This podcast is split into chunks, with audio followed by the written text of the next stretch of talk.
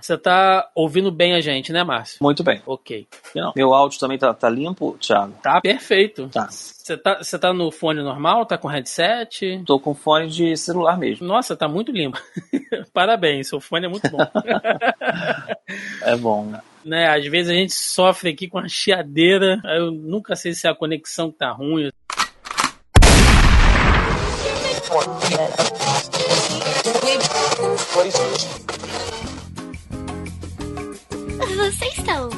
Zoneando, seu podcast de cultura pop, nerd e afins.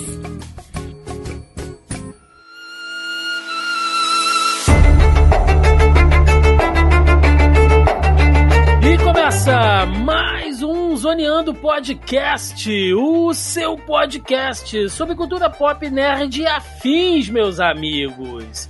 E aqui, hosteando este programa, aquele que, assim como Arthur C. Clarke, acredita que qualquer tecnologia suficientemente avançada é indistinta da magia, estou eu, Thiago Almeida. Juntamente comigo, ela que já aceitou a realidade de passar raiva na internet, sendo quase algo como inevitável, senhora Melissa Andrade. Olha, eu amo e tenho medo da internet, da tecnologia no geral, na mesma proporção. Você sabe que a tendência é ladeira abaixo, né, Mel? Porra, ladeira dentro, né? Não é abaixo, é um buraco negro já o negócio. Exatamente. E na nossa mesa de hoje, né, um convidado digníssimo, de muito garbo e elegância, ele que já era um guru das mídias digitais quando tudo isso aqui na internet ainda era mato, senhor Márcio Gonçalves. Olá, prazer estar aqui. Boa noite, Thiago. Bom dia, boa tarde a todos que nos ouvem. Mel também, que tem que tirar esse rancor do coração, Mel. A internet é um lugar legal, mas tem que, né? A internet é um lugar legal. O ruim são as pessoas que estão na internet. As pessoas. Mas hoje também são os bots, os, os robots, os, todo mundo, né? Também ali que não é humano também habita a internet. Pois é, tá complicado, tá complicado porque o tema de hoje é justamente esse, o dilema das redes, meus amigos. Nós vamos pegar aqui este documentário sobre o caos digital das redes sociais aí nos últimos anos, lançado pela Netflix, que fez bastante barulho recentemente, e aproveitar, né, toda essa questão levantada não só pelo documentário, mas por esse período tumultuado que nós temos passado ultimamente, para conduzir o papo de hoje. É sobre isso que vamos falar no nosso programa, portanto, sem mais delongas e vamos ao cast.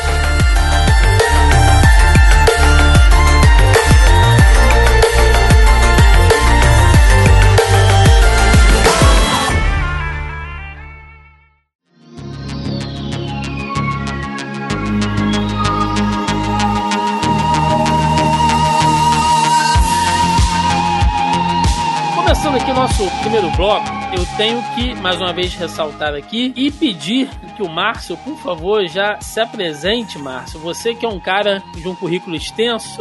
Márcio, pra quem não sabe, foi meu, meu professor né, na, na pós de mídias digitais. Hoje ele tá fazendo pelo menos uns 30 projetos ao mesmo tempo. Então, Márcio, por favor, se apresente pra galera entender aí a importância aí do seu papel no nosso programa de hoje. Certo. Bom, Thiago, eu sou professor, né? Assim, é, é, por definição, eu sou, eu sou professor. E hoje eu posso até dizer que sou professor de diversos segmentos, porque além do universitário, eu já dei aula para Fundamental 1, Fundamental 2 e ensino médio. É, então, assim, é, sou full-time professor, mas eu sou um professor inquieto, então isso me leva a fazer outros projetos. Eu poderia ficar muito tranquilo na minha sala de aula, mas eu quis expandir. Então, primeira coisa, eu criei um projeto chamado Aula Sem Paredes, né? Então, assim, eu levei aula para praça, eu levei aula para baixo, debaixo de árvore, é, eu levei, levei aula para as redes sociais.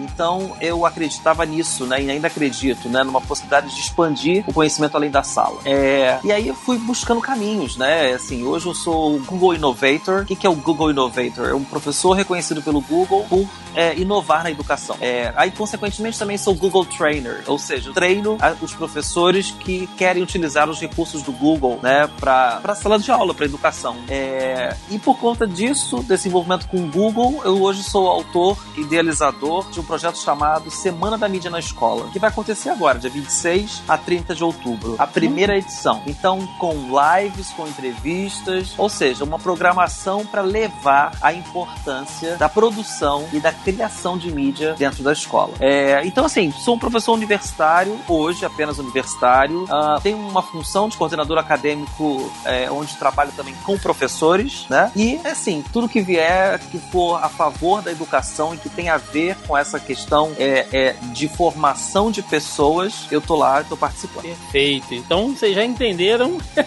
que estamos gabaritados hoje aqui. É sempre bom a gente deixar claro, né, Mel, quando o convidado tem gabarito, pra suprimir aí qualquer É bom que a gente vai poder falar um monte de besteira e vai poder corrigir a gente ao vivo. É, esque, é, esqueci de falar que sou aluno também, né? Porque é, inquieto. Somos todos, né? Pois é, inquieto que sou, fui continuar a estudar, então hoje estou fazendo pós-doutorado. Aí olha, também olha só. Tô, tô, vivenciando esse momento de aulas audiovisual, a luz que acaba, tudo isso também tô vivenciando do lado do aluno. Tá certo. Perfeito, Márcio. Mel, dilema das redes, né? Social Dilemma, aí o documentário da Netflix, que chegou esse ano aí na, na metade do ano, mais ou menos, fez bastante barulho. Bom, ele aborda já diversas coisas que a gente vem falando aqui no podcast de vez em quando, né, Mel? Porque a gente não cita só, geralmente, coisas aqui de cultura pop, nerd. Quem é nosso ouvinte aí há mais tempo sabe que de vez em quando a gente gosta de pegar alguns temas da atualidade, porque afinal de contas a cultura do pop cotidiano. tem tudo, né? É, exato. A gente já falou tanto aqui de fake news, de polarização, né, de, de, de comportamento, de militância social, enfim. De plágio, que tá moda de novo aí. Pois é, e esse documentário ele é bem redondinho nisso, né? Eu, eu, eu tô pra assistir, já estava pra assistir há um tempo, né? É, eu vi alguma coisa, como eu já falei em vários podcasts aqui, eu sou impulsionada pela curiosidade. Então eu acho que eu vi algum comentário em algum lugar e eu falei, nossa, vou assistir isso. E tinha um tempo que eu não, não entrava na Netflix, eu tava consumindo mais o conteúdo da Amazon Prime lá, por causa do Arquivo X. E, e aí eu fui, fui assistir, e aí até comentei com o Thiago que eu tava muito cansada eu comecei a assistir eu dormi, porque eu tava muito cansada. Não que o documentário seja ruim. Ele é muita informação, né? Ele é muito É, exatamente. Tem que prestar muita atenção. E eu não tava pra assistir tarde da noite, eu acabei cochilando e falei, não, vou parar e amanhã eu começo tudo de novo. E uh, aí eu fui assistir porque você tem que, não só muita informação, mas você tem que processar essas informações na mesma velocidade que eles estão jogando para você, né? Então, assim, você tem que botar o seu hardware pessoal para funcionar, entendeu? E, e, cara, é muita coisa. É assim, eu já tenho, eu já tinha tirado o Facebook do meu celular há um tempo, é, eu já tinha diminuído o meu acesso às redes sociais por questões de saúde pessoal mesmo, aquela coisa de que, ah, quanto tempo em tela você passa e tal, eu diminuí assim consideravelmente. Eu não sou uma pessoa que, ah, eu apaguei as notificações, eu já não tinha isso no meu celular, então quando eles falam no final, né, aquelas dicas, tipo, uhum. não abra, eu falei assim, ai Jesus, eu já não faço isso há um bom tempo. eu odeio esses numerozinhos de notificação não lida. Isso me dá nos nervos. Aqueles 2, 3, 15, eu apago tudo. Aí eu tirei todas essas notificações do celular. Então, assim, é, tirando esse fato de que eu provavelmente sou uma pessoa fora da culpa, muita gente não faz isso, então, provavelmente grande parte dos ouvintes não fazem isso. É, eu fiquei assustada com as outras informações, mas principalmente uma coisa que eu fiquei muito, que, cara, eu prestei muita atenção, foi o fato de que, que todas aquelas pessoas, aqueles especialistas ou pessoas do meio, né, que trabalhavam e tal, eles não deixam os filhos usar. Então, assim, é uma coisa um tanto irônica e hipócrita. Você trabalha para um maquinário, você produz um negócio que você sabe que não é bom, né, que ele faz bem, que ele ajuda, tem toda uma série de benefícios, mas ao mesmo tempo você sabe que os benefícios e os malefícios estão numa balança tão quase que equilibrada que você vira e fala assim: o meu filho não vai usar isso. Tipo, o filho dos outros, tudo bem, mas o meu filho não vai usar isso. E aí volta naquela coisa de que quando o Bill Gates lançou o Windows, os filhos dele tinham tempo de computador, né? E todo mundo de, meio que debatia isso na época. Quando ele falou: ah, não, meus filhos só usam, sei lá, computador duas horas por dia.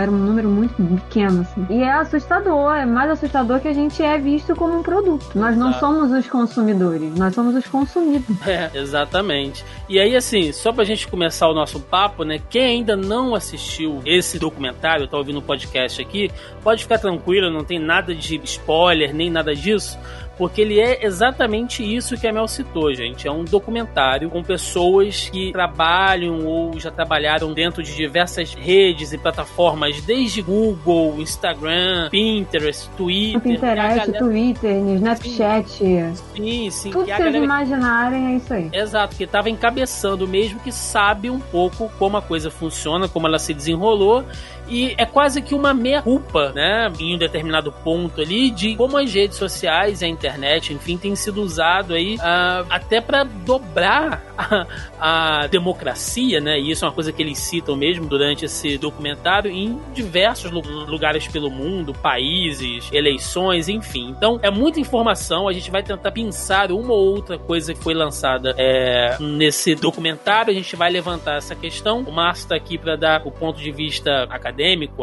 analítico dele, e eu e a Mel a gente vai dando nosso ponto de vista até de usuário aqui. Mas, boa Sim. parte desse documentário, ele é narrado ali, ele é quase que roteirizado, né, pelo Tristan Harris, que é um designer ético, né, é assim que ele se intitula, já trabalhou no Google, teve experiências no Facebook, enfim, e ele diz que boa parte do que ele faz, né, da meta dele é criar essa questão de designer ético para as redes, né, que ele se preocupava muito com o layout, com a interface do, do e-mail, da sua caixa de entrada, enfim, para que seja uma coisa um pouco mais prática, para que seja algo um pouco mais limpo, para que você não perca tanto tempo e você seja objetivo. Essa visão, ela é um tanto quanto utópica, Márcio? Existe isso realmente de é, é, designer ético em redes sociais ou, ou isso é, é, aquela coisa do famoso para inglês ver? Bom, é, a gente pode entender que quem constrói constrói é, espaços virtuais de convência, e aí eu quero chamar a atenção para assim, a arquitetura da informação, né? Ela, ela vai beber assim, na estética, ela vai beber na semiótica, ela vai beber é, em fontes em que as pessoas querem o, o belo, né? Elas querem o harmônico. Então, assim, os designers são sempre bem-vindos nessas horas, porque eles têm esse olhar, né? Então, quando você hoje é, utiliza ou, ou, faz a opção por determinada é, é, empresa de tecnologia, talvez seja porque você gosta mais do design que ela investiu, né? O design da interface. E, e esse designer, hoje, ele tá permeando tudo, né? Eu hoje falava, falava sobre designer instrucional, né? Ou seja, levar o design para educação, porque você também não pode, não quer aprender com um vídeo mal feito. Um professor hoje não pode dar uma aula com um vídeo com uma, uma luz ruim, né?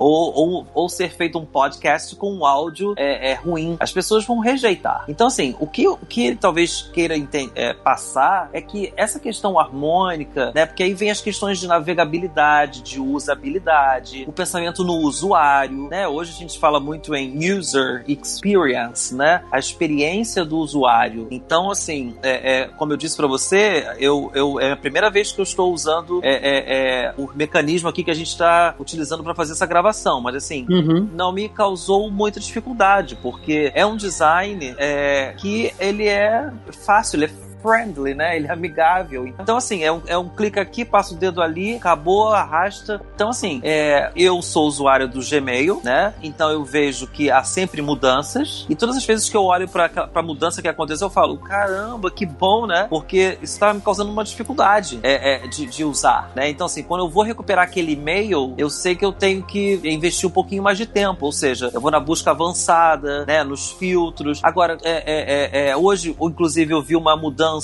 assim nas notificações, a gente falou de notificações aqui agora, quando entra uma mensagem é, via WhatsApp no meu celular enquanto eu estou falando, eu consigo responder na mesma tela, eu não preciso sair e entrar no WhatsApp. Ou seja, o investimento em design, ele vai ser sempre bem-vindo. E o, os designers estão ganhando o mundo, né? Então, assim, eu sou, eu, eu não sou designer, mas eu tenho um amigo. É igual a gente quando fala quando você não precisa ter plano de saúde, você tem que ter um amigo médico. E o amigo médico vai te colocar dentro do hospital. O, o plano de saúde não, vai ser burocrático. Então, eu sou amigo dos designers. Estou sempre olhando e falando, por que essa harmonia entre cores? Por que essa, essa, esse enquadramento? Né? Então, assim, não acho que não é uma visão utópica. Ele, ele, ele foi pago, né? E como vários outros, para entender ali, né? Assim como a gente já teve uma bula de remédio muito complicada para entender, hoje uhum. você consegue, um usuário comum, a ler e entender, né? Então, assim, é, é, é, é isso que a gente está querendo, talvez, entender no mundo digital, né? Que não seja tanto complicado é, de encontrar, mas que está esteja muito mais próximo é, da ponta dos dedos, né? É, a gente sabe que essas mudanças, né, geralmente causam bastante estranheza. Tudo que geralmente é diferente, né, que não que é desconhecido por síntese do ser humano, ele causa medo, né? Uh, um bom exemplo, acho que a Mel estava até reclamando outro dia aí, foi essa mudança, só pra gente usar como um case real aqui, essa mudança de layout do Facebook, né, Mel? Que chegou e a galera meio que não gostou muito, apesar do Facebook dizer enfaticamente que ele vai melhorar a experiência, né? Mas acho que a galera sempre tem a dificuldade em aceitar uma nova interface. Sim, ela, ela, ela, ela sempre rejeita, né? Porque ela fica acostumada durante um tempo usar daquele jeito é, e depois, quando é surpreendida pela novidade, ela, a reação é logo rejeitar. Mas talvez a gente vá se acostumar, né? E talvez uhum. tenha ali uma série de coisas que não, não são tão não são ditas, né? Assim, a questão é que a comunicação falha nessas horas, né? É, é, é na hora de comunicar o porquê daquela mudança, né? Então, assim, é, é, é, claro que essas empresas elas fazem comunicado com jornalistas, só que a informação ela vai, ela vai é, sendo editada, no final das contas o usuário final não, não sabe do que, que se trata, né? Agora, é, isso, isso a gente tem visto nos últimos meses, né, acontecer direto, né? Sobretudo com as questões do Google. Você vê mudança, por exemplo, no Google Meet, né? Que é o usado para fazer a,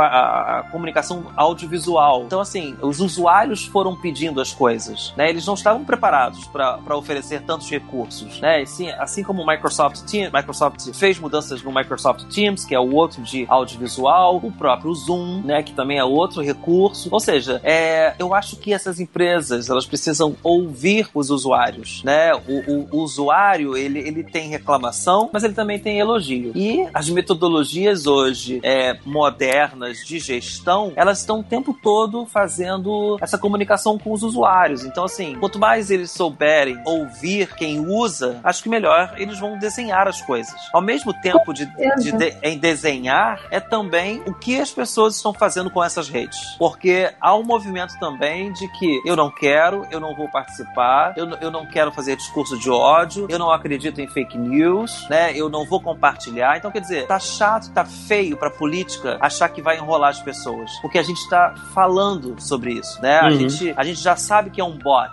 no Twitter que tá divulgando coisas. Quer dizer, a gente não. os mais letrados digitalmente, sim. Mas, por exemplo, é meu trabalho hoje levar a informação para os não letrados digitalmente e também os não letrados midiaticamente para esse entendimento, né? Porque é, isso está na imprensa, né? Fake news em inglês está na capa do jornal brasileiro, né? E tá, tá estampado. Então, assim, as pessoas precisam, precisam abrir os olhos também. Mas isso já, isso já é um outro caminho, né? O caminho, talvez, da política. A gente falava da, da estética, né? Sim. Eu acho que o problema todo dessas novidades é, é, um, é você não anunciar. O usuário fica tão acostumado com aquilo que ele está que ele tá fazendo durante meses e aí não tem nenhum aviso, entendeu? Do tipo, olha, é, um novo layout vai surgir, qualquer coisa assim, entendeu? Pra você já ficar meio que preparado, porque de repente você dormiu, você tá num dia aqui, aí você acorda no dia seguinte não é mais nada daquilo. Aí você fica, tá, mas onde que, pra onde que foram os botões? O que que entrou? O que que saiu? Entendeu? Você fica desorientado. Então essa desorientação é por não saber usar uma interface nova, que não foi previamente divulgada, acho que esse, ou seja, somado a esse elemento surpresa, isso não ajuda a, a aderência do usuário, né? Ele fica irritado com aquilo porque você se confunde. Os psicólogos, os terapeutas, todo mundo que estuda ciência da mente, eles indicam que você troque os seus aplicativos do celular de lugar, porque aí você condiciona o seu cérebro a você fazer novas, é, novos caminhos para você chegar naquilo ali. Não é tipo você só abrir de cara tá lá os apps que você já usa. Você é tem que coisa trocar. menos, menos robotizada, né? Exatamente. Você você refaz a mecânica do cérebro, entendeu? Para você continuar sempre trabalhando a sua memória. Então é aconselhável de tempos em tempos você trocar a ordem desses aplicativos, entendeu? Trocar as preferências, mas enfim, cada um organiza da maneira que achar melhor, mas tem que ser reorganizado. Eu acho que essa essa resistência à mudança também é muito grande. Eu não me importo com mudanças, mas assim, você estranha e às vezes é uma coisa que dificulta a sua vida. Por exemplo, o Thiago e eu nós somos usuários do WordPress. A gente usa o, a, a, a plataforma para poder subir os textos nos nossos sites. É, recentemente, agora eu não sei, mas uma das últimas atualizações dificultou muito o processo de produção de texto e de usar todas as ferramentas que a gente já usa, ou usava na verdade, para conseguir subir os textos. Então, assim, era uma atualização que era, entre aspas, obrigatória, né? Uma atualização do, do software, um update ali do plugin, um update ali do, do plugin, e aí a gente teve. Eles viram que tanta gente estava tendo problema com aquilo que eles se viram obriga obrigados a lançar um plugin com DOL clássico. É. Porque as pessoas não estavam conseguindo usar o update novo. Então, assim, não é só que há resistência. A resistência existe, isso é óbvio. Ao novo sempre vai existir resistência. Mas a questão é quando aquilo dificulta o, o entendimento do usuário, aquilo dificulta a, o acesso àquele aplicativo. Você perde mais tempo descobrindo onde estão tá as coisas que você costumava fazer do que de fato usando. Assim, pelo ponto de vista do software, né, da, do aplicativo, isso é muito bom, porque quanto mais tempo em tela você passar, independente do que você esteja fazendo, para eles é muito melhor. Mas não é para o usuário, porque de repente ele não vai conseguir, ele vai desistir e acabou. Quantos aplicativos a gente não baixa para testar, instala, fala, nossa, que troço complicado, não gostei disso, é confuso, e você de desinstala. Você não perde nem, sei lá, um dia tentando entender aquilo ali. Sim. É, Márcio, a Mel falou uma coisa interessante logo no, no início, que também é citada nesse documentário, né? Que é a questão do usuário como produto. Nós somos o produto e os clientes reais das redes sociais são os anunciantes antes, né? Então, quando você joga ali as suas informações no Facebook, no Twitter, as suas fotos, quando você é, baixa aquele aplicativo super legal e interessante de mudança facial, né? Veja como você será daqui a tantos anos. Veja como você seria se fosse de outro gênero, né? Que a galera adora, assim, aquelas coisas de filtros. Sempre que você tem a oportunidade de fazer login automático com o Facebook em um outro site, um outro serviço, você está disponibilizando os seus dados ali, o seu, o seu rosto, às vezes, né? Para essas plataformas. Muita gente não esquenta. Muita gente fica paranoica de achar que você está sendo vigiado o tempo inteiro e tendo seus dados vendidos aí lá pro, pra, pra, pra máfia política do Putin na Rússia, né? Umas loucuras assim. O que, que é de verdade nisso, Márcio? A gente tem que se preocupar realmente com o que a gente disponibiliza, é, é, tem que valorizar um pouco mais as nossas informações, ou não adianta, não tem essa. Uh, se não é o Facebook que vai captar os seus dados, vai ser o Google ou vai ser outra plataforma e não adianta mais a gente tentar se preservar.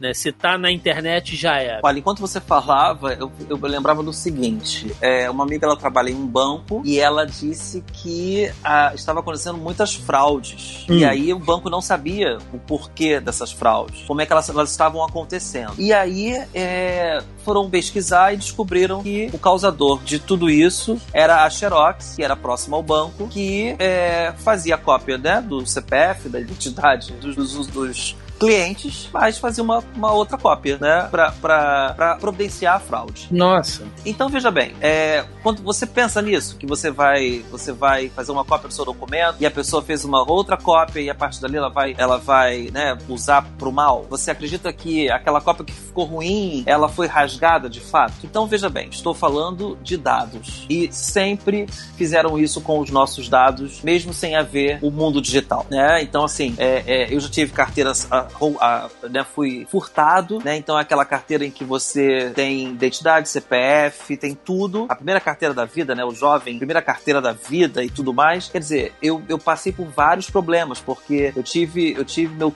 eu tive crédito aberto em diversas empresas. Então, assim, eu, e não, ninguém se passou por mim, se vestiu de Márcio e foi lá. Não, já estava na era do digital. Então, quer dizer, o, o dado, ele estava vulnerável. E aí, o que é dado vulnerável? É quem você segue, é quem você, o que você escreveu, o que você comeu, o check-in que você fez, a sua data de nascimento, o seu endereço. Ou seja, são muitos dados que nós produzimos sempre, né? Então, assim, quando eu clico, quando eu sigo alguém, quando, quando eu comento, eu crio uma relação ali com aquelas pessoas. Então, eu posso decidir não compartilhar. Assim como eu posso decidir, né? A Mel, a Mel não decidiu reduzir o tempo de tela, né? Ela não, ela não, não resolveu reduzir as notificações. Eu posso decidir não compartilhar alguma coisa que, que a empresa vai ficar? Essas empresas vão ficar? Meu Deus, eu queria saber onde ele foi. Porque ela pode fazer o quê? Ela pode criar um mecanismo, uma estratégia mercadológica em cima daquele dado, né? Então, assim, é, hoje é facilmente você, se você tem uma conta business, né, no, no Instagram, você pode impulsionar a sua postagem. Você não vai nem numa agência de publicidade. Você faz ali com dois, três, quatro toques apenas. Você escolhe o quê? Os interesses que você das pessoas, né? A idade delas, a cidade cidade onde elas moram. Quer dizer, essas pessoas, quando fizeram um login, elas disseram onde moram. Elas disseram quais são os seus interesses. E aí, quer dizer, isso virou um novo petróleo. Os dados são um novo petróleo, porque esses dados hoje eles estão é, num,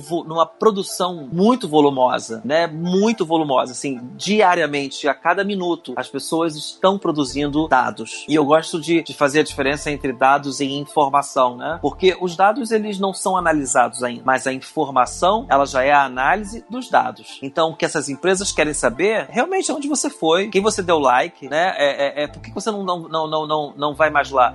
vamos usar o Facebook, por exemplo, o resgate da memória, né? Eles estão resgatando a nossa memória. Olha, eu sei o que você fez há três anos, aí joga aquela, aquela imagem, né? Então, assim, tudo isso, todas essas questões, elas foram usadas, inclusive, para política, inclusive para influenciar comportamentos, né? E a pessoa que não tem pensamento crítico, ela cai nisso. Ela cai na estratégia montada porque ela tá vulnerável, né? Ela, ela, não, ela não discerne, ela não, ela não para pra pensar, ela não, ela não entende que uma imagem pode ser manipulada, ela não entende que um simples é, check-in em um, loca, um lugar é, pode deixá-la vulnerável, né? Outro dia, meu primo falou, eu, eu criei uma, uma, um Google Fotos, né? E disse assim, gente, vamos colocar nossas visões das janelas, porque início da quarentena, né? A gente uhum. fica em casa e tal. E aí ele virou para mim e falou assim: Ah, não quero participar, não. Não quero, não quero dar meus dados pro Google, não. Por quê? Porque provavelmente o Google vai, vai fazer um rastreamento de localização, né? Então aquele usuário mora naquele lugar. Então o que, que vai acontecer com aquilo? Mil coisas, né? Saber onde eu moro, né? Saber que eu tenho uma janela de frente para algum lugar, né? Então, assim, é, é, eu acho que a sua pergunta foi: a gente deve se preocupar? A gente deve se preocupar, sim, o tempo inteiro, né? Porque é, é eu tenho uma situação bastante delicada, assim. Durante um tempo trabalhei com crianças. E aí eu tinha, eu, eu, eu fazia, enfim, sou, era professor de mídias digitais de criança. Então, assim, eu era o, o professor que usava fotografia, fazia vídeos. Então, quer dizer, até hoje tenho mil fotografias de crianças no meu celular, tenho é, é, é, os registros de tudo que eu fiz, né? Uhum. Só que assim, tem uma hora que você tem que fazer o quê? Você tem que publicizar, né, aquela sua atitude. Ou seja, você tem que fazer um vídeo que ele acaba virando um vídeo institucional. E aí eu ficava assim, eita, esse vídeo vai para onde? Será que eu posso publicar no Facebook? Será que eu posso publicar no Instagram? Será que eu tinha uma conta da escola onde só os pais, né, seguiam? É, porque no início eu não, eu não tive essa preocupação. Eu fiz um, eu achava lindo, então eu fazia, eu fiz um Instagram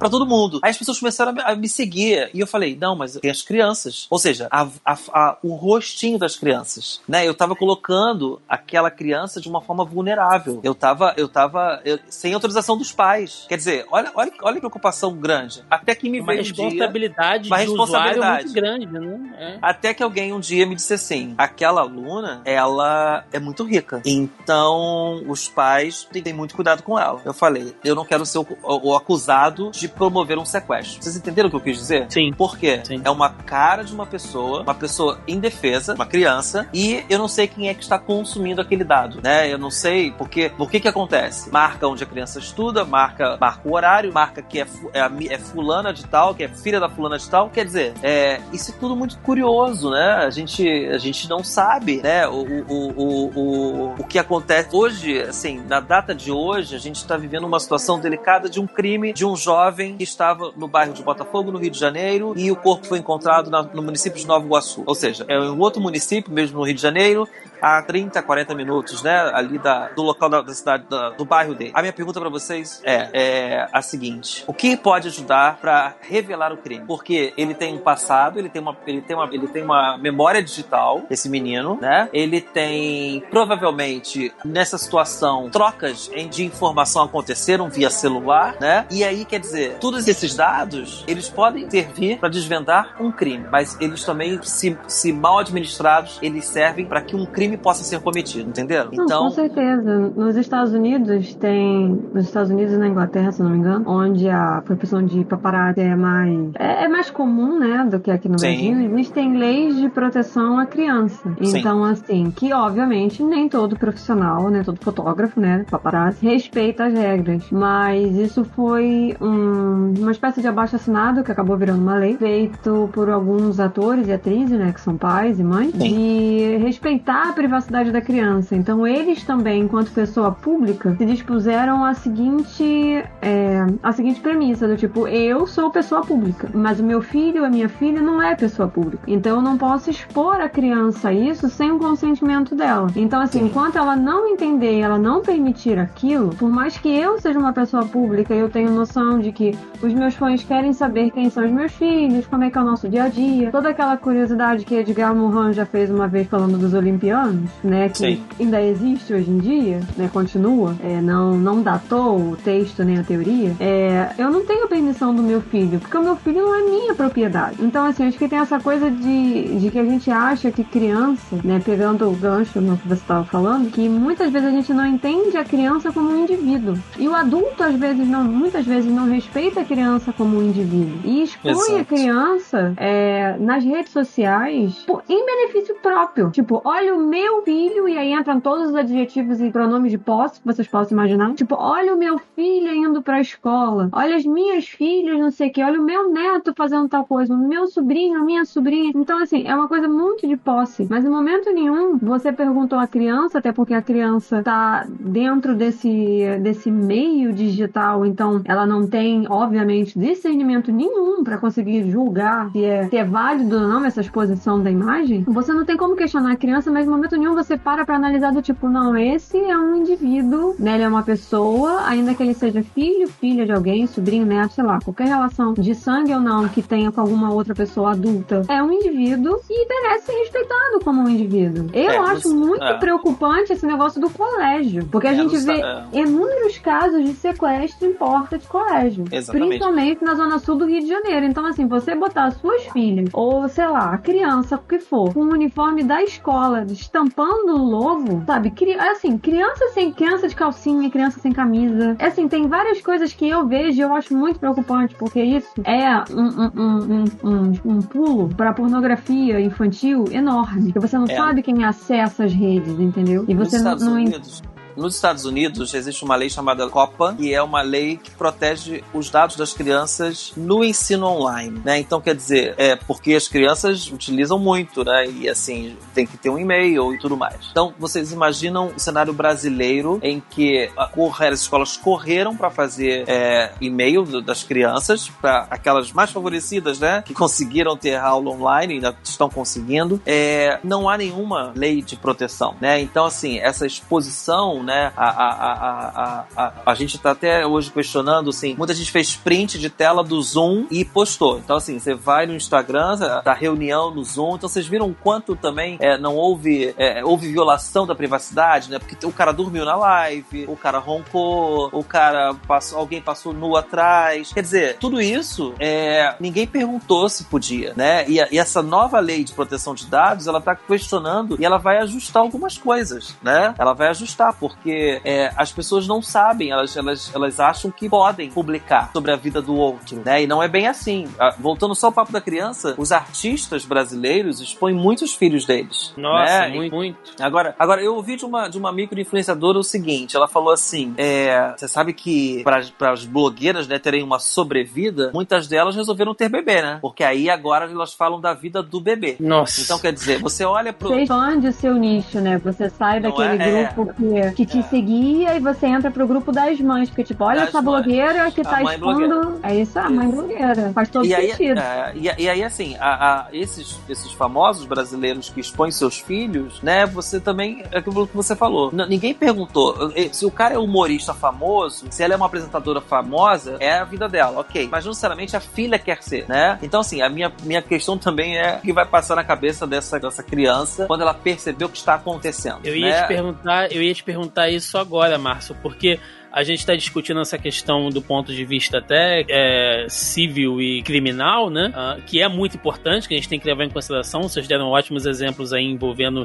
divulgação de imagem e dados infantis mas tem também essa questão do acolhimento, sabe, dessa pessoa na rede quando ela crescer, porque ela pode entrar numa empresa mais tarde, enfim, ou ela pode se tornar uma, um indivíduo público e alguém resgatar um vídeo de 15, 20 20 anos atrás, onde ele fez, sei lá, xixi na calça, ou ele brigou com um amiguinho na escola, que foi jogado na rede, não por ele, né, mas pelos pais ou pelos colegas, e aquilo virar uma espécie de, de sabe, de, de chacota, enfim, atingir a imagem dele de alguma maneira, de algo que ele não teve responsabilidade nenhuma por ter uma compartilhado, humilhação, né? É, Exatamente. A, Thiago, a internet tem memória, né? Isso as pessoas Sim. esquecem, né? A gente já viu muitos episódios de, de hoje, o, o influenciador adulto, ele já ter feito, né, assim, um comentário é, é, preconceituoso no Twitter, é, ele ter feito, né, enfim, de dar falado de alguma coisa. Por que, que será que hoje esse influenciador que foi parar com um vídeo, não vou mencionar o nome dele, mas ele foi parar em um vídeo no jornal americano, por que, que ele é desrespeitado? Porque ele, ele fez a fama é, é, é, falando palavrão, né? O personagem dele, o personagem era um personagem que ofendia, debochado. Então, quer dizer, eu não quero é, tê-lo porque ele tem uma memória. A qualquer momento que eu der um Google, eu vou encontrar o que ele falou, né? Então, assim, quando a gente pensa nas crianças, assim, ela, isso, isso inclusive pode ser ruim pro comportamento dela, porque ela,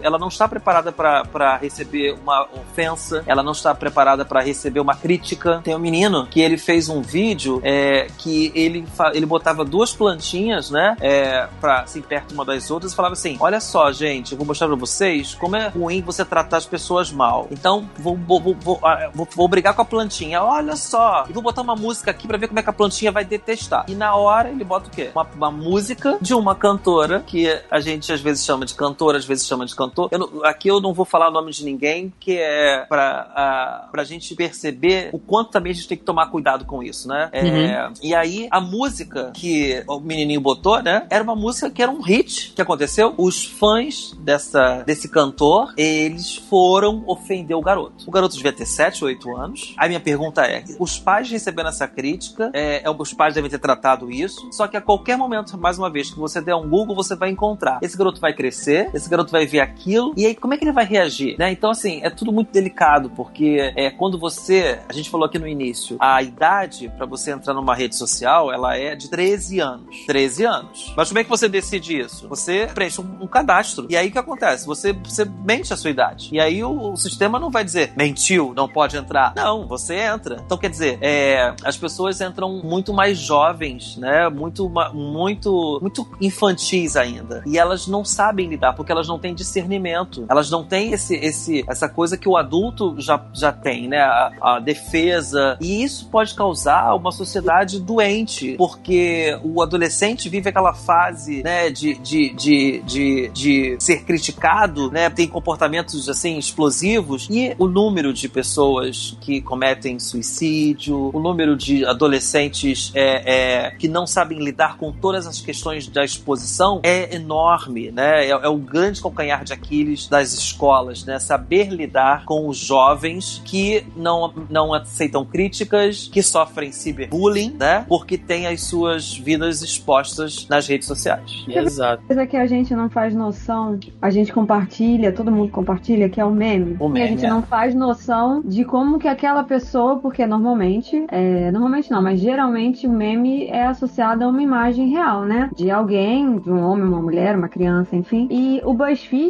tem uma série dizendo que são essas pessoas contando a história de como eles viraram meme e o que, que aconteceu depois disso. Sim. Então, assim, é uma série muito interessante que eu esbarrei esses dias no YouTube, não lembro por qual razão, é, ou até na própria página do, do BuzzFeed no Instagram, não lembro agora, que era com aquela menina do, do é, namorado obcecado, né? E ela Hum. fez uma paródia em cima de uma música do Justin Bieber, que era pra um concurso, e a- aquilo ali ela postou de, de noite, ela foi dormir, e o negócio no dia seguinte tinha viralizado de uma maneira, sabe, imensurável. Ela conseguiu várias coisas depois disso, ela tentou inclusive fazer uma outra música, é, uma outra paródia com uma outra música famosa da época, ela conta isso no vídeo, mas não foi o mesmo. E ela fala uma série de coisas, ela fala que ela entrou num ciclo de ansiedade e depressão por conta da exposição, né, porque todo mundo só conhecia ela como aquilo. Ela fala que ao mesmo tempo que ela foi, que ela foi muito feliz, que ela conseguiu várias oportunidades, ela também ficou, ela foi muito cobrada quando aconteceu muita coisa ruim. E outras pessoas fazem isso. Então, tipo assim, é uma série muito interessante. Tem um garoto que fala que ele virou um meme e tal, e ele fala que ele perdeu o emprego. Ele fala, É. eu perdi o emprego porque eu viralizei, alguém tirou uma foto. É, eu não sei que meme exatamente esse, mas ele tem o cabelo de duas cores, um, um lado é louro e o outro lado o cabelo dele é escuro, é preto. E aí ele fala, eu era professor, ele, ele falou, eu era professor de jardim de infância. Ele era professor de criança, né? Acho que até ali a terceira série, se eu não me engano. É, ele fala, e ele fala, eu fui demitido, porque o negócio viralizou. No dia seguinte, quando eu cheguei, a minha superiora, né, a diretora virou e falou assim, olha, eu sinto muito, você não pode continuar aqui, entendeu? Porque bombou na internet, eu não lembro agora qual era o, o, o contexto do meme, e o cara foi embora. Ele fala, foi mandado embora por uma coisa que fugiu completamente da, da, da, da, do meu controle, porque não foi nem eu que fiz, entendeu? Então, assim, são várias histórias. Tem, tem a história da mãe da Chloe, pra quem não sabe, a Chloe é aquela menininha com os dentinhos pontudos, né, que tá sentada na cadeirinha do carro. E aí começa, aquilo ali é surreal, porque a mulher, a mãe, conta que o vídeo viralizou, é, na verdade, com a filha mais velha, a Chloe era bebê ainda, a filha mais velha, eles contando para ela que ele fazendo uma surpresa, porque ela não sabia ler, dizendo que ela ia pra Disney. Então, tipo assim, tinham várias letras e a menina não sabia ler e dizendo, tipo assim, oi fulano, olha que surpresa, nós vamos pra Disney. Tipo, era um vídeo fofinho. O negócio viralizou, a mãe viciou e a mãe ficava, qual vai ser o próximo vídeo que eu vou fazer para viralizar, para bombar nas redes e tal. E aí ela fez é. vários vídeos com a filha mais velha, que tinha um canal. E aí a Chloe, que era a filha caçula, foi crescendo. E aí ela repetiu essa história uns anos depois, acho que uns dois, três anos depois, dessa surpresa de, olha, surpresa, vamos para Disney. E aí ela tá no carro filmando. Ela filma a reação da filha mais velha e ela vira a câmera pra Chloe. E a Chloe tá fazendo aquela cara, que é a cara que o Thiago depois vai colocar aí, mas acho que vocês sabem do que eu tô falando. E roda até hoje, a garota já cresceu e tal. E aí a, a mãe ficou obcecada em cima daquilo. Quer dizer, ela expôs as filhas por um ganho próprio, por uma satisfação inteiramente dela, que era conseguir todas aquelas visualizações, todo aquele burburinho e tudo aquilo. Era uma coisa da mãe. As crianças é. não faziam ideia do que estava acontecendo, entendeu? Sim. Deixar uma então... dica aqui então pra, pra gente, a gente acessar o Museu de Memes, que é um projeto da UF, do Rio de Janeiro, né? Universidade Federal Fluminense, que conta essas histórias desses memes aí que você está falando, Mel. Perfeito. Bom, outro ponto que é bem enfatizado lá no documentário é num determinado momento onde eles começam a falar da estratégia do que eles chamam, né, de growth hacking, né? Seria mais ou menos ali, explicando de maneira bem geral, seria aquela experiência mecânica, né, de você aperfeiçoar cada vez mais a forma como os usuários se comportam nas redes, né? Então você vai entregando pequenas recompensas, é, botões de like, estrelinhas, aquele selo de super fã do Facebook, enfim, você vai dando ali pequenas injeções, né, para você testar como o usuário ele se comporta, como é que ele reage, né, e, e, a força de adesão dele ali na rede. E aí a gente tem que lembrar também que existem não só esses mecanismos práticos das redes, mas como isso tem até efeitos químicos em, em nós humanos, né? Tem aquela descarga de dopamina, de repente quando você recebe muitos likes em uma foto, você é muito elogiado, aquilo cria um bem-estar real, que é uma reação química, né, do nosso próprio corpo, e o ser humano, desde a ancestralidade, né, por mais que a gente goste de ficar um pouco recluso, enfim, mas, né, desde que o ser humano se comportava ali de maneira tribal, ele tinha a necessidade de se socializar. Então, Márcio, a gente pode dizer que as redes sociais, elas realmente é, fazem essa coisa de que, de um certo ponto de vista, né, sem querer parecer aquele cara pessimista, vai, mas sendo realista, algumas vezes nós somos os, os hamsters ali na rodinha, né, e as redes sociais mandando aqueles pequenos petiscos ali pra gente fazer aquela, aquela rodinha girar, né, isso é realmente real, a, a coisa funciona assim, esses planejamentos de mídia. Nós somos os usuários, né, né? Então, assim, a gente é que vai dar a chancela se funcionou ou não, né? Então, assim, os estrategistas, eles, eles pensam nesses usuários, né? E aí é, é, é, vão muito no comportamento do consumidor, né? Naquilo que, que estimula as pessoas, na, na, na construção de gatilhos mentais, né? Então, assim, a, a publicidade está cheia desses exemplos, né? Ela, ela utiliza vários gatilhos mentais para estimular a compra da pessoa, né? Então, assim, é, é, quando, quando você quando a gente vê que isso está acontecendo, né? É, a gente está vendo que está acontecendo um teste, né? O, o, o, as empresas elas estão preocupadas em, em, saber se aquilo vai dar certo, né? Agora, é, é, a minha pergunta é: será que alguém já sugeriu lá na reunião de criar um botão dislike, né? No YouTube tem o, tem o, o não gostei, né? Uhum. É, e aí eu vou contar uma não coisa assim. E não funciona. As pessoas acham que, ah, eu tô aqui dando a minha, o meu dislike no vídeo e esse vídeo vai, vai cair, ninguém vai assistir. As pessoas não entendem que pra mecânica do YouTube, se você der like, se você der dislike, você o continua. É o, o, engajamento é exatamente igual, você continua é. colocando o vídeo lá como os mais assistidos, entendeu? Assim, não importa se você vai lá e você vai dar 100 mil dislikes e o negócio tem 50 mil likes. O engajamento é igual, vai dar burburinho pra pessoa que produziu aquilo, assim, não adianta de nada, né? A sua. É. Como é que se diz? A sua. A sua interação, a sua, né? A sua, é. a sua reação, né? É, a sua é. tentativa de, tipo, minar o negócio, minar. né? Ou derrubar a pessoa, não, não funciona. O engajamento continua exatamente igual. Mas é, isso um no. É, mas é. isso no usuário, isso tem um impacto real, né, Márcio? Porque, por exemplo, se você posta uma foto, né? E aí você recebe aquele, aquele like e tal, você, pô, você acha bacana. Podem ter 100 likes, né? 100 pessoas te elogiando. Se tiverem duas fazendo uma crítica, a pessoa basicamente ela esquece, né? Todos aqueles elogios, toda aquela positividade e ela fica focada naquela galera que fez a crítica, porque é um comportamento humano, né? Um comportamento é, faz parte do nosso social de bater de frente com aquilo que traz uma certa negatividade. E as redes entendem isso, né? E tá na ponta dos dedos, né, Thiago? Tá na, a decisão tá na ponta dos dedos. É, por exemplo, é, é, quando, eu, quando eu encontro alguém fazendo um discurso político é, é, e que eu não concordo, eu já denunciei aquela, aquele comportamento. Porque eu fui lá em três pontinhos, né? Aqueles três pontinhos escondidos, fui lá e, fui, e denunciei. Então, assim, essas,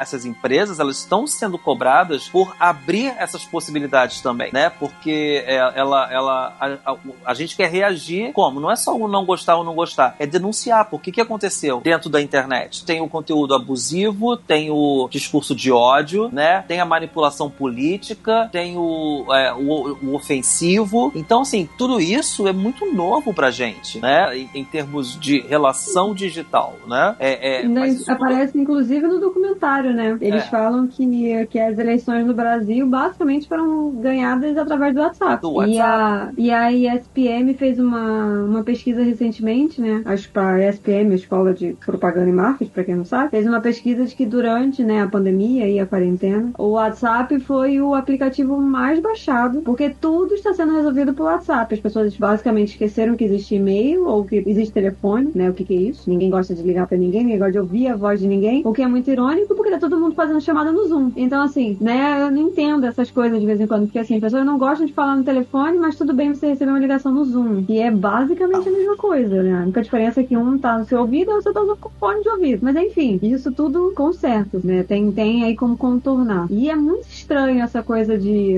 é, dessa manipulação, né? E o que eu acho mais engraçado no negócio que eu vi hoje, um pouco mais cedo antes da gente começar a gravar, é que as mesmas pessoas que falavam pra gente, tipo, olha, cuidado com a internet, não fala com essa pessoa, não fala o seu endereço e tal, são as primeiras a acreditar em qualquer coisa que vem da internet. Não, eu vi na internet. Pois é. Eu vi no Facebook, né? Eu vi, é. eu vi no Instagram. Não, o meu, então, o, meu, dizer... o meu tio mandou, então é verdade. Meu tio não ia mentir pra mim, né? É, então quer dizer, não, não é mais eu vi no Jornal Nacional. Gente, o William Bonner disse. Vocês viram, que a, vocês viram o que a Fátima Bernardes falou? Não tem mais isso, né? É, é, é, é porque o furo é, é, da reportagem, ele, ele, ele se dissipou, né? Então, assim, as pessoas foram publicando as coisas em pedaços, né? Um publica uma foto, o outro vai lá e bota, a legenda, o outro faz um áudio. Por isso que eu falei do pensamento crítico. Em quem acreditar? Eu tenho um, um colega professor que foi, foi, ele foi morar em Israel e lá em Israel ele começou a ele foi trabalhar numa empresa de produção de memes, de memes para um determinado candidato no Brasil que por acaso é o atual presidente do país. Ou seja, ele estava em Israel produzindo memes em português, né? Então assim, não, a, a internet também tem que ser pensada nesse sentido, né? Ela não é uma questão local, ela é uma questão global, né? Porque você tem condições inclusive de traduzir para vários outros idiomas. Então, é, é, é, isso, isso mancha as barreiras, né? Então, assim, uma, uma atitude que a gente faz aqui, ela pode ter um impacto global, né? Então, assim, já, já houve casos de, de uma mulher brasileira ofender não sei quem, é, ofender uma criança, na verdade, ofendeu a, a, filha adotada de um casal. E aí, quando foi descobrir, a mulher estava no Canadá. Então, quer dizer, é, as pessoas acham que né, não vão ser encontradas. E aí também tem, tem isso, né? Assim, é, é, existe um rastreamento, né? Não é também assim uma coisa do tipo, eu vou fazer aqui ninguém vai ver, né? Porque é diferente. A gente achava que quando a gente tinha micro, telefone, né? A gente ia no orelhão da rua para não saberem que a gente estava ligando de casa. A internet é um pouco diferente, né? Então, assim, muita gente ainda acha que não é assim. Então, o cenário, ele As é. As pessoas um ainda acham que a internet é terra de ninguém, né? Pois é, pois é, é, pois é. Mas esse controle está cada vez mais próximo, porque estão construindo leis, né? Estão construindo regras, né? Pro, pro bom convívio social. Sim. E é bom até vocês terem tocado nessa questão do acesso à informação, porque num determinado momento do, do documentário também é dito sobre a, as bolhas, né? E essa falsa noção de customização que o usuário às vezes tem do que ele recebe. E é uma coisa que. Ah, nesse é assustador. Menos, é, e é uma coisa que pelo menos eu já debato isso, essa, essa ideia com alguns amigos, né? Por exemplo, você tá no seu Facebook e aí você começa a excluir e bloquear todas todas as pessoas que têm uma visão política diferente da sua, né? E aí você, teoricamente, você cria um ambiente menos tóxico, né? Eu tô colocando aqui do ponto de vista do usuário, de não tá recebendo, sei lá, o que ele considera como conteúdo ofensivo, as fake news, enfim. E aí, ao mesmo tempo, essa bolha, ela gera uma falsa noção de percepção no usuário também de que a internet inteira está falando aquilo que ele concorda, né, Márcio? Porque ele se fechou ao mesmo tempo que ele escolheu restringir o que ele quer ver, né, o que ele quer ouvir e o conteúdo que ele quer receber, ele também, ao mesmo tempo, tem que estar ciente que ele pode estar se enganando, né? Tipo, ah, todos os meus amigos estão falando que isso aqui é um absurdo, então, poxa, né, o mundo inteiro logo está falando isso, mas ele não percebe que às vezes é só dentro daquela bolha que ele mesmo criou para ele. Exato, bolha informacional, ela causa, ela, ela, ela, ela, ela deixa claro o viés de confirmação, né? O que, que é isso? Assim, é, é, eu só vou receber aquilo que me interessa. E isso causa um, um grande, uma grande questão na sociedade, porque ah, os, os teóricos modernos, né, eles entendem que uma sociedade sadia é aquela em que você, você pode ter um determinado conflito, mas depois desse conflito você entra é, numa instabilidade, né? Então, assim, é, teoricamente falando, por exemplo, posso usar o, o, o, exemplo do Habermas, que é um alemão, Jürgen Habermas. Então você tem um momento de discórdia, de discussão, mas depois você entra no entendimento mútuo. E quando você. Isso só acontece quando você é, tem opiniões contrárias às suas, né? Porque você se coloca numa argumentação, ou seja, você vai argumentar. Agora, quando você tá num país, né, num país assim, numa, numa situação em que ninguém te contraria, então você é o grande dono da verdade verdade, né? Você, é, você tem opiniões cheias de, de, de juízos de valor e isso é muito caótico para a sociedade, né? Tanto que você vê que quando você vê a pessoa em si, né? É, quando a gente vê assim registros da mídia, né? De um vídeo em que a pessoa ela é questionada, ela nem sabe lidar com isso. Ela não sabe lidar com o contrário. Isso eu vejo acontecendo até hoje nos relacionamentos sociais. É fácil terminar um namoro deslogando. Agora, argumentar porque do término é algo que alguns evitam, né? Porque o namoro, o relacionamento, ele terminou porque você deixou de seguir. Você, você não gostou, você parou, você deslogou, você não tem, você desinstalou. Quer dizer, que isso, né? Então, então assim, quando você entra nesse, nesse espaço de bolha em que você se protege, isso pode ser muito ruim para as suas relações de trabalho, porque você não sabe ser criticado, né? Você não sabe, é, é, você não sabe é, se relacionar com um ponto de vista que não é o seu. É a criança mimada digamos, pra gente simplificar. Uhum. A, a, criança, a criança que não sabe receber não, né? Ah, não pode fazer isso, não pode subir aí. Exatamente. Aí ela se joga no chão. Então, quer dizer, você é. imagina se jogar no chão na hora da reunião na empresa, na hora de, de um término de relacionamento, na hora de alguém dizer que não gosta desse político, quer dizer, é tudo muito delicado, né? Então, assim, Sim. o nosso papel é conversar sobre Mesmo. isso, né? É conversar, é falar e mostrar para as pessoas, né? Sobretudo para os mais jovens, né? Que é, é, você tem que ter opiniões opiniões contrárias, para você desenvolver o seu pensamento crítico, a sua, a sua postura e também saber se defender, né? Porque senão também você não sabe se defender. E você não tá desprotegido também, né, Márcio? Outro dia eu tava conversando com alguns amigos aqui e a gente começou a falar sobre os movimentos de, de supremacista racial, né? Que apareceu inclusive no último debate presidencial, né? Com o Trump e tal, que, que o Trump foi indagado sobre isso. E tinham alguns colegas ali na nossa roda de discussão que estavam falando, gente, acontece isso hoje em dia, sabe? Tipo, é,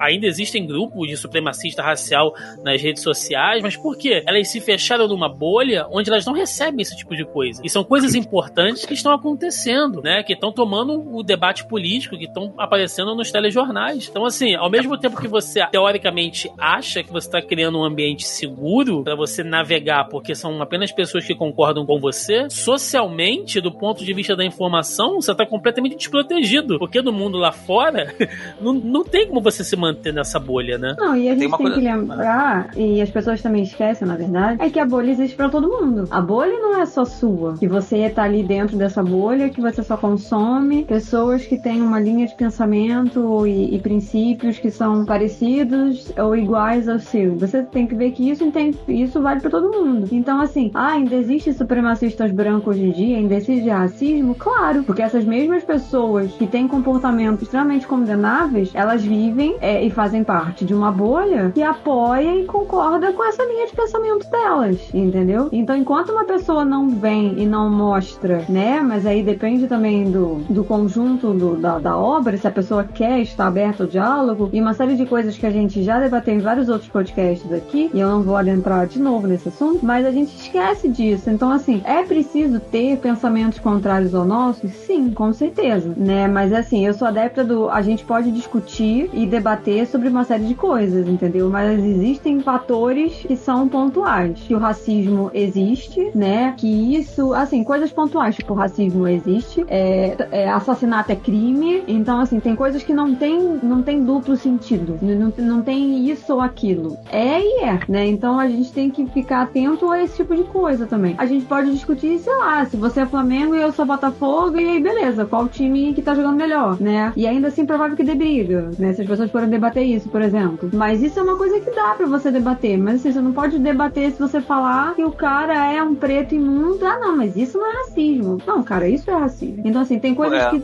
tem coisas que não se discutem. E as pessoas estão achando que ainda em 2020 isso se discute porque ela não quer admitir que ela tá errada naquele ponto de vista, independente de qual seja. Eu só usei o racismo aqui como exemplo porque eu acho que é o exemplo mais fácil, entre várias aspas, de se explicar, né? Falando assim, tem dar um, um exemplo é, factual, né? Usar um exemplo vivo da coisa. É, mas uma coisa assim que às vezes fica fora do contexto, como o próprio cancelamento, que às vezes as pessoas. É, eu acho que funciona até um certo ponto, né? A gente também já falou sobre isso no outro podcast. Eu acho que funciona até um certo ponto, mas eu acho que muitas vezes é, o cancelamento serve só para varrer a pessoa para baixo de um tapete digital, sem realmente debater o assunto e fazer com que aquela pessoa entenda que determinado comportamento que ela teve errado. Então, assim, é uma coisa que tem do documentário também. Eles mostram várias coisas de. vários vídeos reais. Para quem não sabe, aqueles vídeos que aparecem que aquilo que o garoto tá assistindo, é, ter todos eles são reais. Nenhum daqueles vídeos é, é, é ensaiado ou foi roteirizado. Todos os vídeos usados que o garoto assiste, eles existem ou no TikTok, ou no YouTube, ou qualquer outra plataforma. Se você procurar, você consegue encontrar lá. É, e eu até achei, enquanto estava estudando hoje para participar do podcast, eu achei uma menina que aparece um vídeo dela falando que,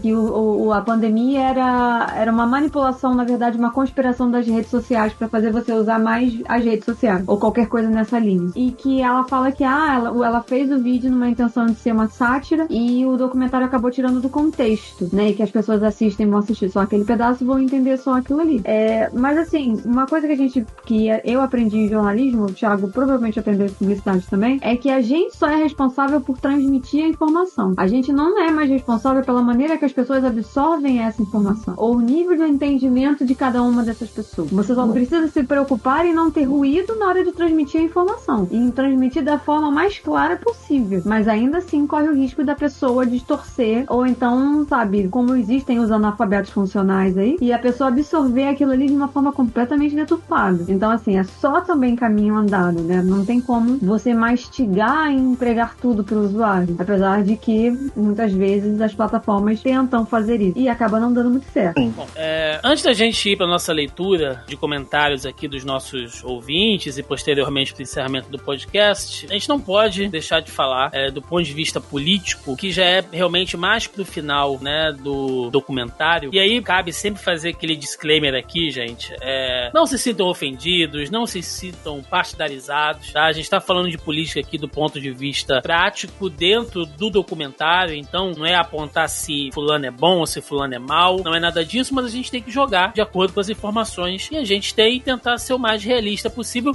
com as estratégias que são usadas, né? E acho que isso é uma coisa que tá bem clara hoje em dia, né? Acho que a grande maioria dos nossos ouvintes aí já sabem disso, tem a cabeça bem, bem aberta em relação a isso quando a gente cita questões políticas aqui, mas é sempre bom a gente deixar isso isso bem claro. É, Márcio, durante o documentário, ali da, no, na última parte, né, no último terço, começam a aparecer diversos casos onde a influência política das redes sociais foi fundamental né, para os movimentos políticos. Então você tem ali o caso, por exemplo, né, lá em, em Mianmar, onde quando, quando a pessoa ia na loja comprar um celular, o, o lojista já era orientado a instalar o Facebook naquele aparelho e já criar uma conta para aquela pessoa pessoa. Então, o primeiro aplicativo que ela acessava no seu celular era o Facebook, já recebendo as, as informações patrocinadas, né, impulsionadas ali pelo governo de Mianmar. A gente teve as eleições de 2016 que elegeram o Donald Trump uma forte influência dos russos, né? E isso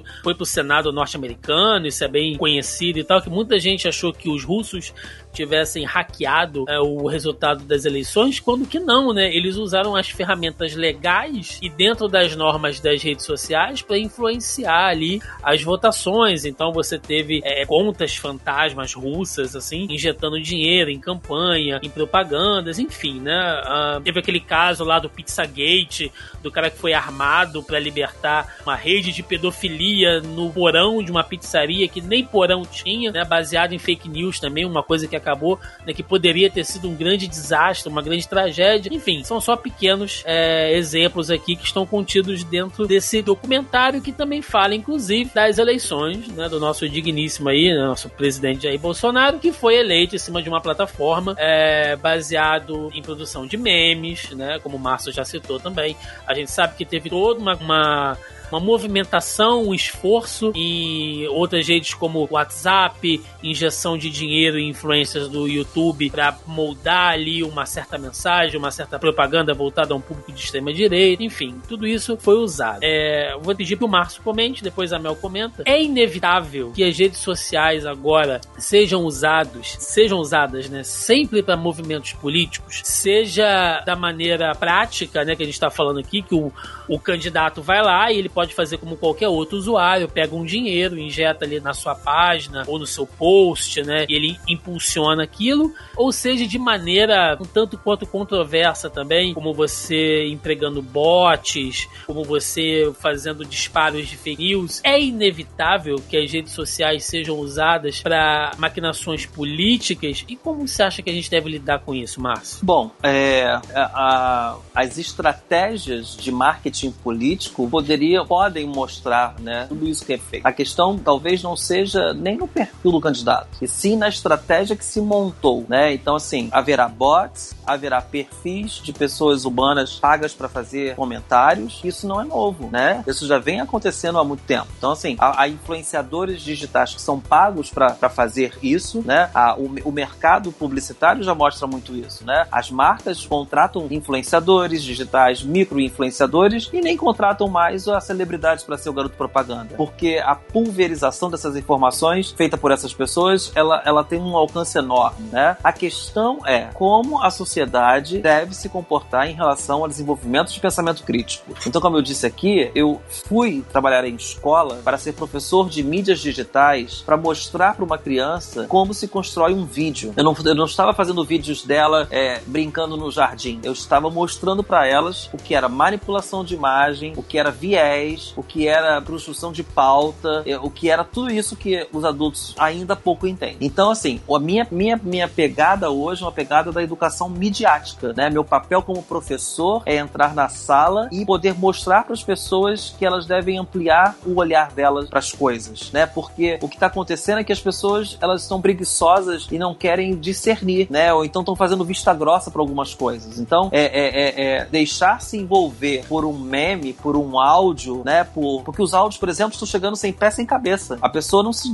Você acredita naquela voz e ela vem de onde? Eu já fui é, impactado por um, um áudio desse em eleições anteriores. O áudio chega por Messenger no Facebook de uma pessoa que diz assim: Olá, Fulano, gente, tô, acabei de sair da FGV de uma reunião de política e olha só, a situação não é tão boa assim, tá? ela fala, mas assim, agora eu tô voltando pra Nova York, porque eu moro lá, mas votem com cuidado. Quer dizer, quem é essa pessoa? Né? Quem, quem, quem é que construiu isso tudo? Então, assim, você fica assim, será que eu voto? E aí vem as questões humanas, né? É uma voz, ela tá próxima de você, né? E essa é aquela então, assim, de conspiração, né, Márcio? Pra seduzir aquela história, você cria um storytelling sim. em cima daquele áudio, né? Um storytelling, sedução, uma narrativa, uma, uma narrativa. E assim, isso tudo, gente, a gente já vê na TV. Aquele vídeo lá do, do político com as pessoas, ele, aquele ali é ator, né? Eles são pagos para fazer aquilo, né? É, o, o, o, o, candidato, ele, ele anda na rua com, com vários fotógrafos até o momento em que ele encontra uma criança e abraça a criança e aí fica aquela foto incrível que é para na capa do jornal. Então assim, esse discernimento todos nós teremos que ter, porque caso contrário, a gente vai se deixar ser, a gente vai, vai ser manipulado cada vez mais por essas informações que vão chegar, porque inegavelmente também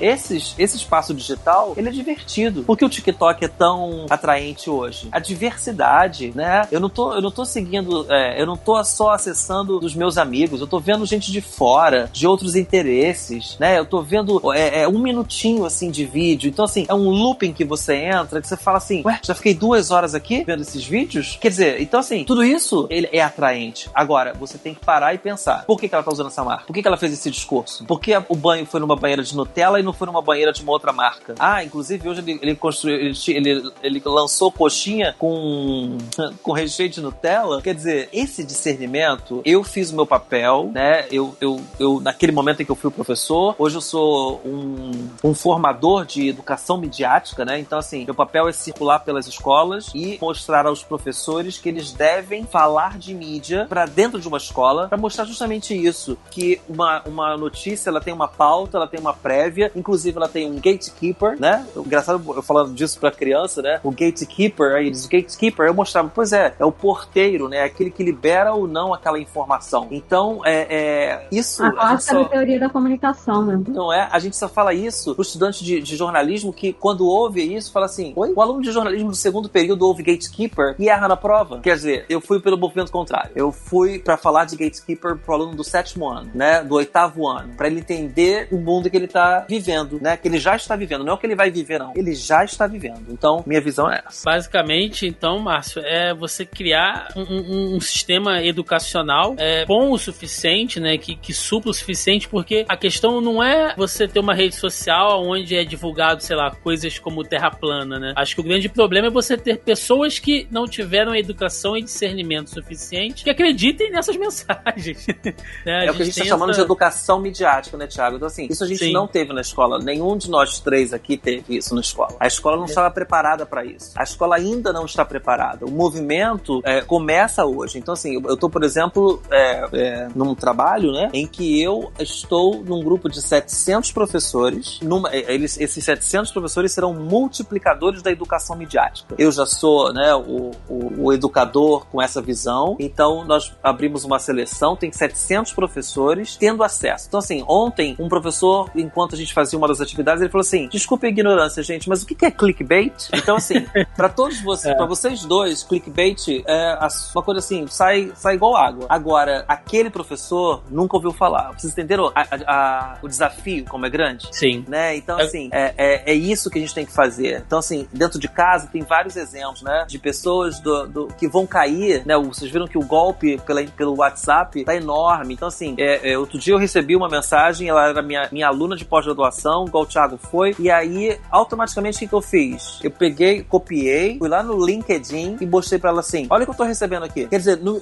eu, eu, parei dois segundos e falei assim: ué, Débora, Está me pedindo dinheiro? Mas qual é a, minha, a relação que eu estabeleci com ela a ponto dela me pedir dinheiro? Exato. Você entendeu? Então, assim, eu tive esse, esse parei, eu parei e analisei. Agora, quantas pessoas estão caindo? Porque ficam com pena. Ah, meu Deus, ela precisa de dinheiro, né? Então, assim, é, o golpe, né, ele, ele é, ele tá chegando pelo mundo digital com força total. Se a sociedade não tem discernimento, ela vai cair. Mel, a política veio para ficar, é isso aí, e a gente que lute? Não, a política já tá aí desde o tempo dos gregos e dos romanos, né? Não, a política nas redes sociais, que eu tô falando. Ah, tá. especificamente.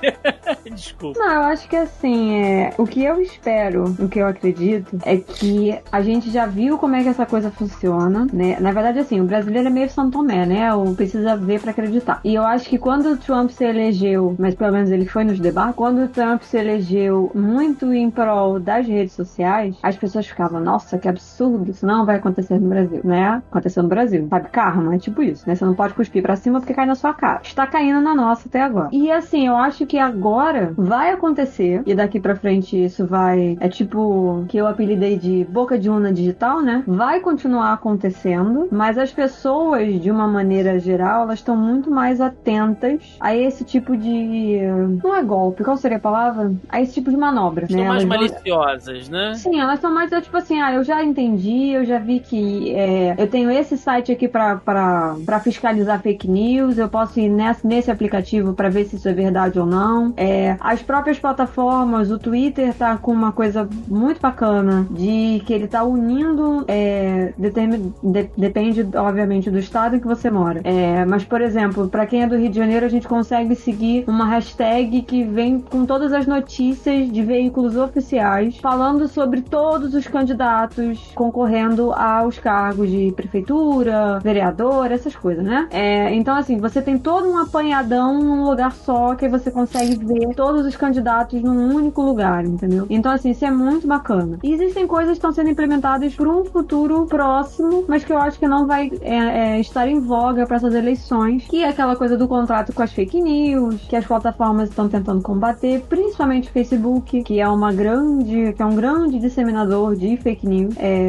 ele tem um problema ali de interface com o usuário e tem algumas mecânicas que ele ainda não consegue lidar muito bem. Vide quando a gente vai fazer algumas denúncias e ele fala que aquilo não viola é, o senso de como a política de comunidade, mas aí se você publica a mesma coisa cinco vezes, você é banido porque você é um spam. Então, assim, tem umas coisas que precisam melhorar ainda. O lance da política, eu acho que a gente não pode ter muita esperança, mas também não pode ficar muito bobo. Eu acho de fato que as pessoas aprenderam sim com o que aconteceu nas eleições passadas. Elas estão muito mais atentas, mas eu acho que a pandemia e tudo que aconteceu da tudo que o, o digital proporciona, as pessoas ficaram igualmente preguiçosas. Então, assim, elas têm muita preguiça de correr atrás da informação de verdade. Por isso que é muito mais fácil você aceitar que a Débora tá pedindo dinheiro, né? No geral, esse golpe, as pessoas caem, do que você virar, ligar pra, pra Débora e perguntar, pô, olha só, que parada bizarra aí. Tá realmente precisando de dinheiro, né? Assim, as pessoas. É muito mais fácil,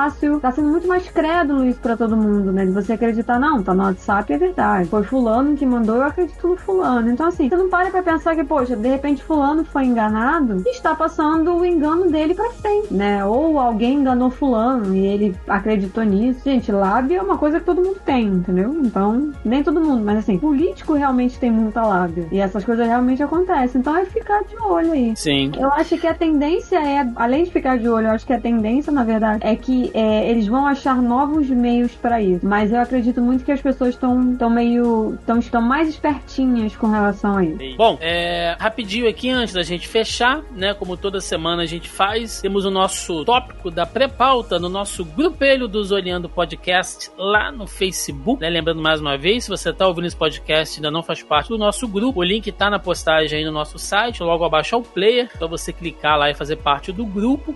Ou você pode também procurar aí o Zoneando Podcast. Você acha o nosso grupo no Facebook, né? E essa semana eu não falei especificamente sobre o que seria o podcast, né? Eu deixei meio em aberto para que as pessoas respondessem do, do ponto de vista dela, me- delas, né? Mesmo que elas não tivessem assistido ao documentário. E eu fiz a seguinte questão, né? Eu levantei a seguinte questão. Pessoal, o que as redes sociais trazem de bom e ruim na vida de vocês?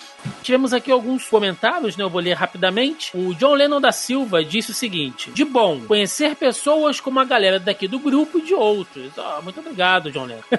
Ele falou que de ruim, a dificuldade de administrar o tempo. Pois é, isso é, isso é outra coisa também que é complicadíssimo, né? As redes sociais tomam um tempo da, da gente que a gente nem percebe. O Marcelo Colim, né, que é nosso amigo e mora lá no Canadá, ele disse o seguinte: eu estaria completamente sozinho aqui se não fosse pelas redes sociais. Eu, prova eu provavelmente não teria nem tentado viajar para outro país se eu tivesse que desfazer contato com todos os meus amigos. Redes sociais e a internet ao todo é uma ferramenta, assim como uma chave de fenda que tem dois lados. Você tem que saber que lado que torce o parafuso para não ser torcido.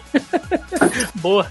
Boa analogia, Marcelo. O Diogo Lopes Bastos, nosso amigo Diogão, disse que de bom o contato com amigos que moram em outros estados, interagir e conhecer pessoas novas e poder fazer divulgação do seu trabalho. De ruim é ver RTs, né? E comentários preconceituosos de pessoas de todos os tipos. Entrar em discussões que estragam o seu dia e te deixa extremamente irritado. O Ricardo Queiroz disse aqui: de bom, informação sobre filmes, quadrinhos, futebol e etc. E de ruim a falta de senso de humor aí em muitas postagens. O Everton Chagas disse o seguinte: de bom, por conhecer muita gente legal pelo intermédio delas, né, no caso das redes sociais. E de ruim é ver gente se, aprove se aproveitando da segurança e do anonimato para fomentar o ódio e ofensas aos outros e meio que a dependência que elas causam. A Leona Leia, ela disse que ela só tem a vida social dela por causa das redes sociais, né? E isso é uma coisa que a gente pode né, ficaria até para um outro outro podcast, um tema para um outro programa, aí da, dessa galera mais da, da, geração Z, né? Não é isso? Que, que tá pegando aí já na juventude as redes sociais, uh, que é uma geração antes da nossa, enfim. Uh, a gente pode comentar isso até em um outro programa. E a, a Tibi, né? A nossa amiga Carol, disse o seguinte: ruim, as pessoas sabem da sua vida e não interagem contigo. Aí do nada alguém vem falar contigo que tá sabendo do que aconteceu da tua vida e você nem imagina que a pessoa te acompanha. Além que às vezes gera problemas em relacionamentos como ciúmes e controle do que você faz. O Márcio citou até um exemplo sobre isso. Ah, e pra gente, né, que é produtor de conteúdo, acaba ficando refém dos algoritmos. O bom, na opinião da, da, da Tibi, é conhecer pessoas novas, viabilizar projetos, vitrine de trabalho e se divertir com a criatividade humana. Bom, dito isso aí, nossos comentários dos nossos ouvintes. Márcio, pra gente fechar e ir pro nosso bloco de despedida aí, depois disso tudo que a gente falou, né, bate aquela desesperança, aquele desassossego.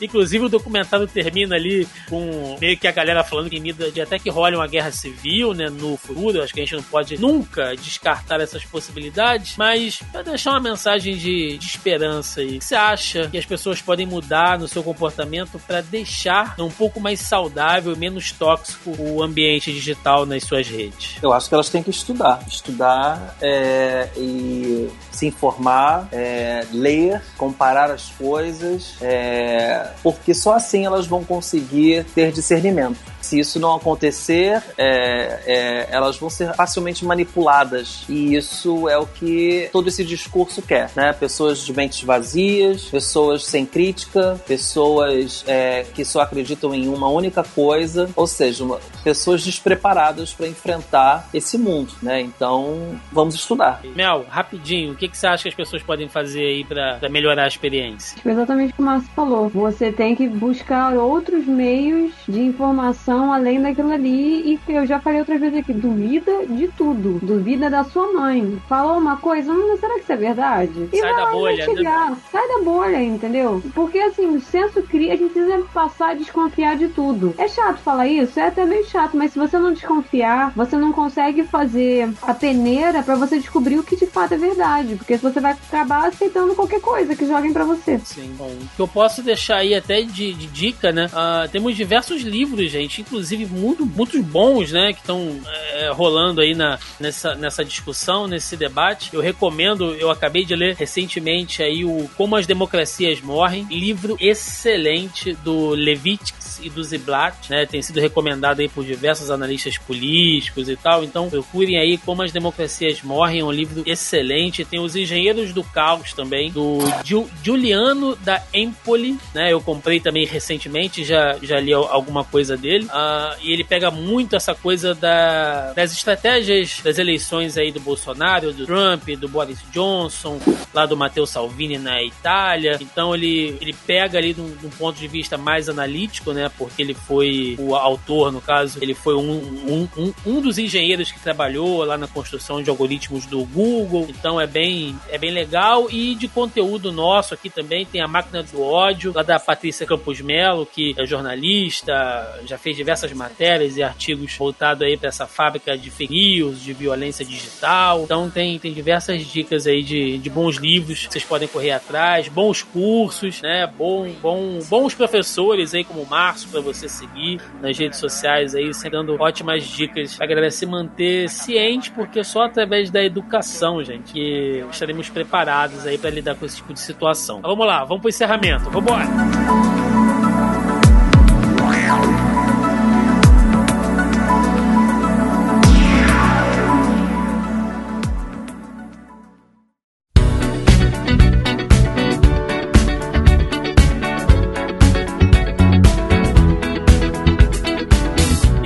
Aqui finalmente no nosso bloco final, né? Encerrando nosso podcast, onde falamos aí sobre o documentário da Netflix, o dilema das redes sociais, né? Que eu recomendo que todo mundo assista, mas não só isso, falamos aqui também um pouco de como as redes sociais têm afetado uh, todo esse nosso panorama contemporâneo aí, de política, relações sociais, familiares, amorosas, né?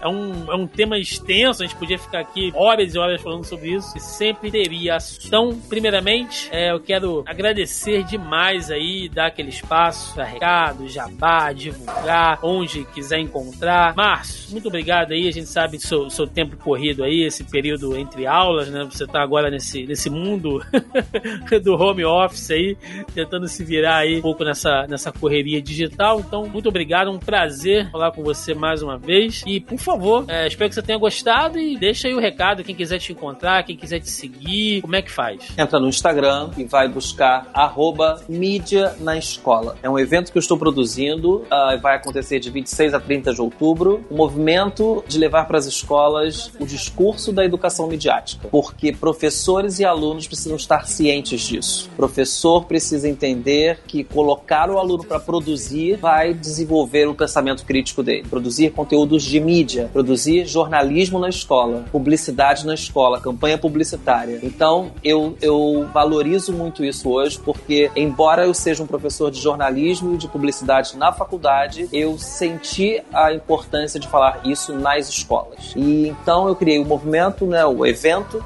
Semana da Mídia na Escola, e nós temos um perfil lá no Instagram para você seguir, arroba mídia na escola, e faz, aproveita o movimento e promove uma atividade, né? Nós queremos que as pessoas pessoas façam adesão. Então, assim, tem um podcast, faz um podcast, faz alusão à mídia na escola, porque é um movimento para despertar esse pensamento crítico que nós, na escola, pouco fomos direcionados a isso. E a sociedade em geral também não foi direcionada a isso, e por isso a gente hoje está querendo começar pela escola para formar o cidadão digital mais consciente. Perfeito. Melissa Andrade, seu momento, recadinho, jabá, o que você tiver por aí. Sexta-feira começa a temporada nova de Star Trek.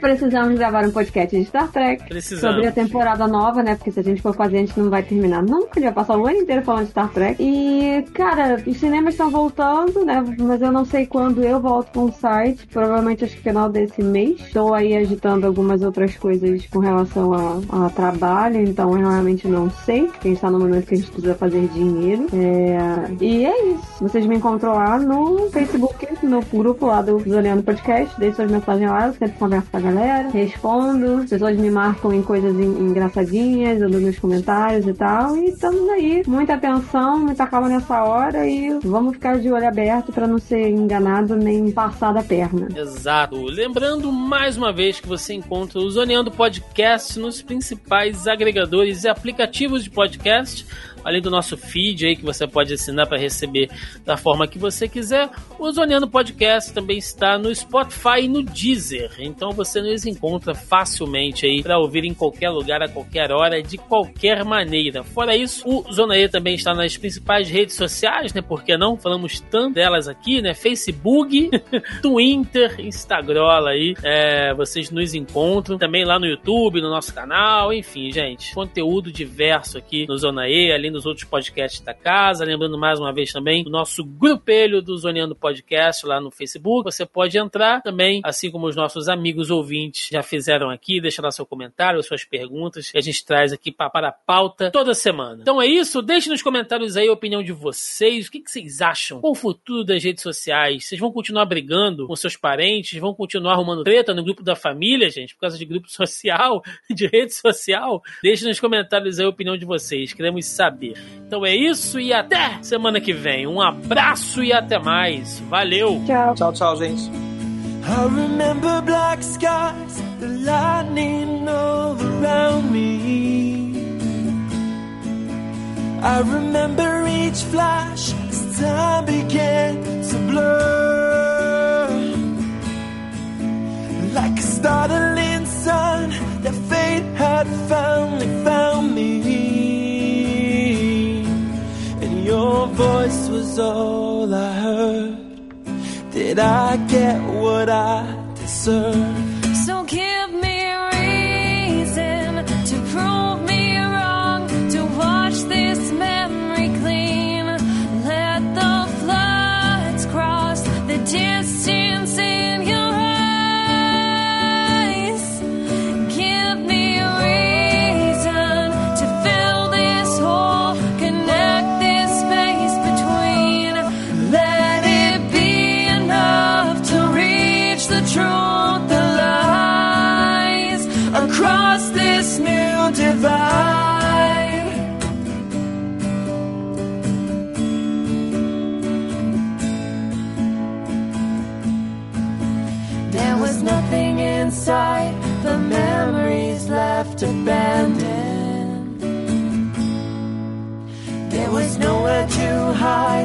ashes fell like snow.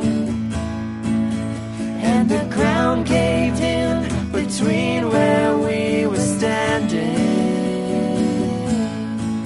And your voice was all I heard.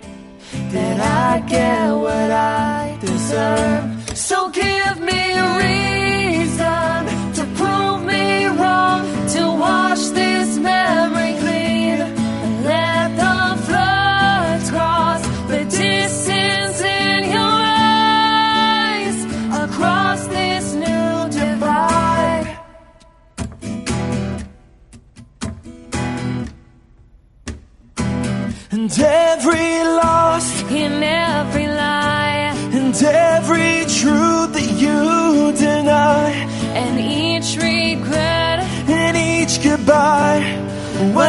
Mistake too great to hide.